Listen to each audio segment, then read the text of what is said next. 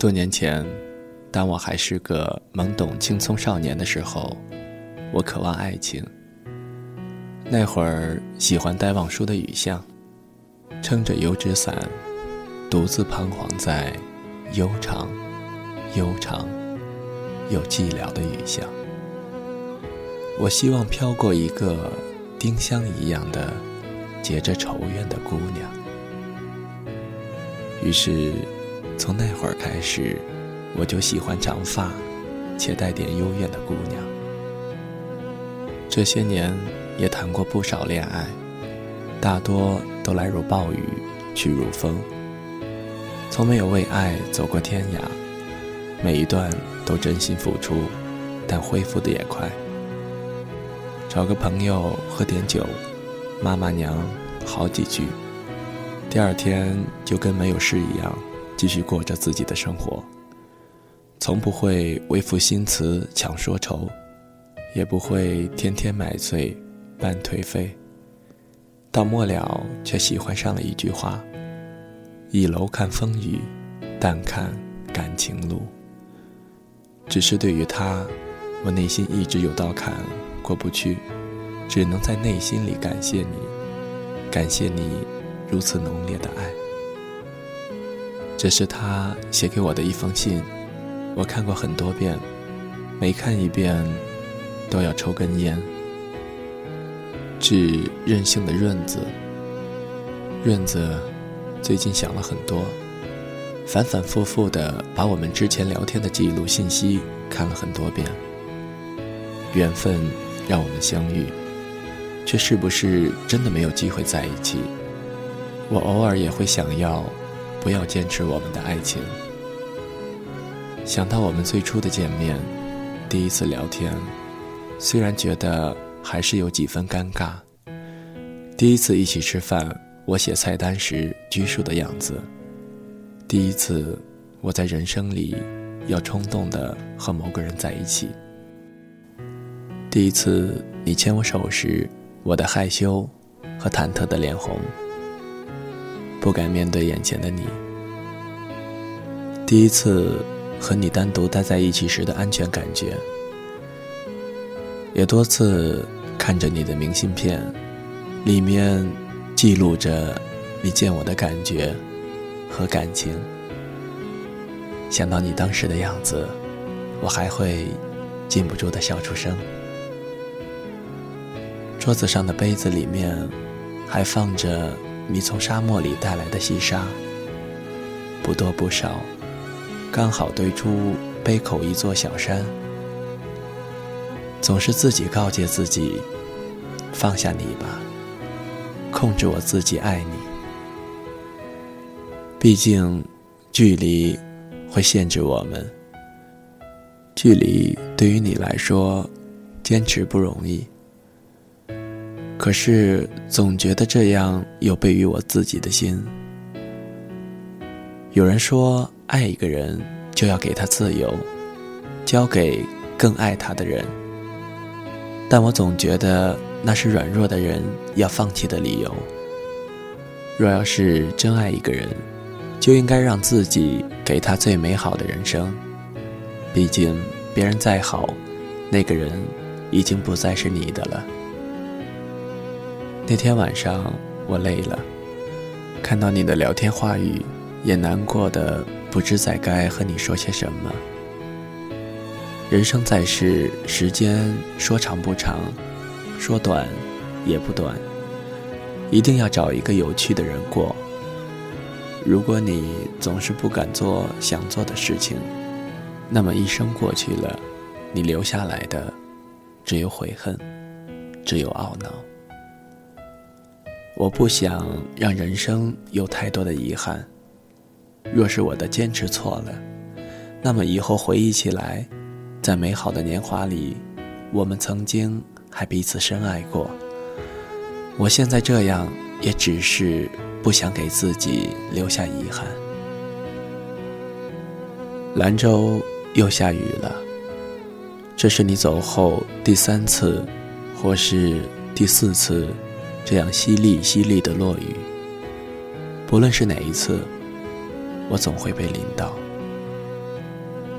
走在路上，忽然会觉得遗憾。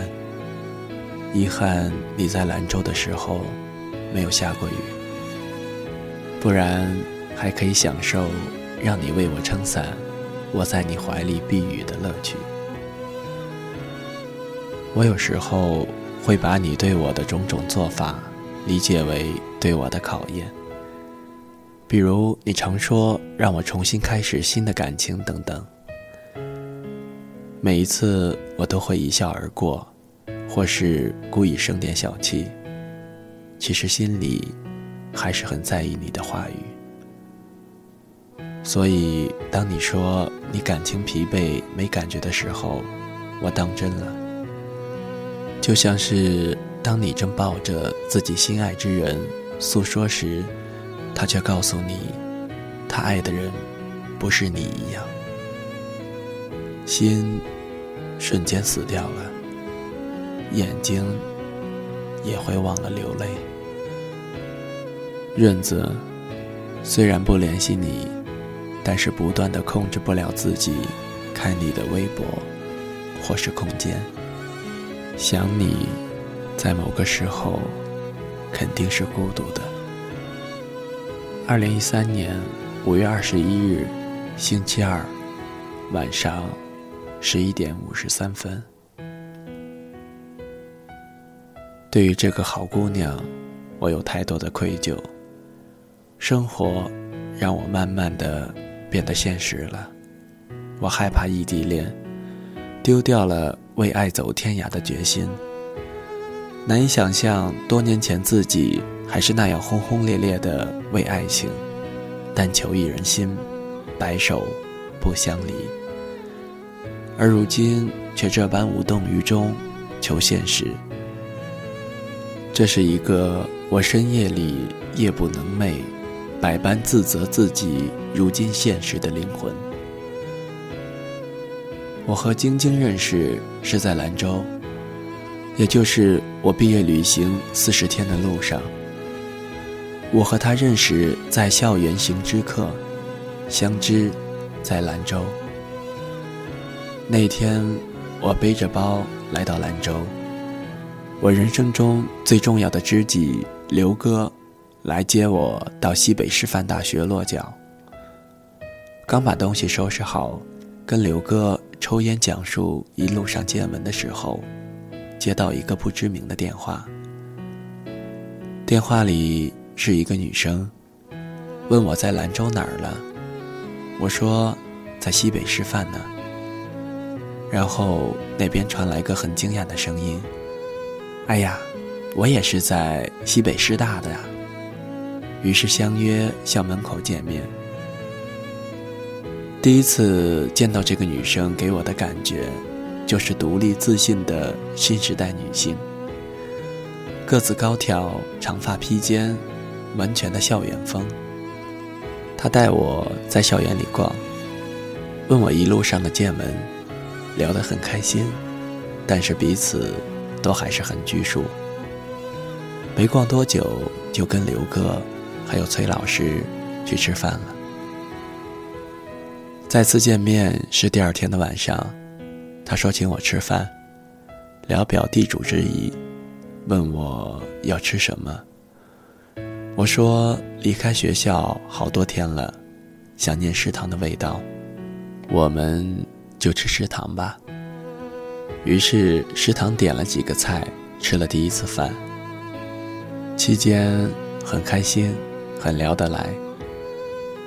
吃完饭，我们在路灯下开始逛校园。校园里的氛围让我们很自在，很放得开。我说我迷恋西北，热爱戈壁滩。他说他喜欢江南的水乡，阴雨蒙蒙。于是。我跟他讲江南水乡，他给我说西北大漠。从气候到植被，再到这里的风土人情，那一刻，我觉得她太美了。西北女子就该是这样的大气朴实，不矫情。于是路灯下，两颗年轻的灵魂越靠越近。突然，他呢喃了一句：“可惜，距离太远了。”其实我听到了这句话，但没有接这个话茬，因为我知道，我只是兰州的一个过客，不能带走一个西北女孩的芳心。于是，我说：“天不早了，刘哥还在等我呢，我先回去了，有空再联系吧。”第二次见面是我和刘哥去宁夏中卫沙坡头拍沙漠，为刘哥的毕业视频与毕业有关的日子拍花絮。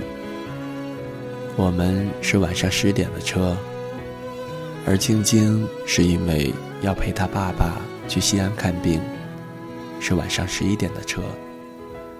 我就问他要不要跟我们一起去火车站。于是我们一行三人去了火车站。其实那晚应该是我在兰州的最后一晚了，因为我已经准备去了宁夏中卫，就直接转车西安回合肥了。所以在这样的离别氛围下，去往兰州火车站的出租车上，安静的吓人，大家都不愿多说一句话。来打破这离别的伤感。只有车里电台还在稀稀拉拉的放着一些音乐，因为要走的人是我，我不想气氛这么悲伤，我就开始想说点什么，但又不知道该说点什么。突然，我想起来，我包里拉萨明信片还没有给他。于是我拿出来要给他，他说：“要不你写点字吧。”然后我就写了几句对仗工整的诗。现在已经记不得写的是什么了，只知道他看到的时候笑了，然后又面露难过的表情。不知那一刻自己怎么了。在这样的离别情况下，我明知道这一别可能就是一辈子，我却拉住了他的手。就在那一瞬间，女孩哭着靠在了我的肩头。安静了很久，她突然问我：“润子，你还会回大西北吗？”本身。我就是一个有着严重的知青情节的文艺青年。对于我来说，润子，你还会回大西北吗？这句话只会出现在七十年代。那会儿响应毛主席的号召，知识青年上山下乡，接受贫下中农的再教育。知青们到了农村，以为都不会再回城了。于是和当地的姑娘恋爱了，以为就此过一生。只是后来政策变了，知青们可以回城了。于是无数对小情侣就这样分别了。这一别就是一辈子。而最后留在农村的西北女孩们说的最后一句话都是。你还会回大西北吗？我无言以对，静静的问话，只是低着头。终于，火车开动了。我以为就此离开兰州，再不相见。只是晶晶却一直跟着火车，目送着我。那一刻，我真的有冲动跳下去。再抱他一次，只是火车开了，他慢慢的消失在我的视线。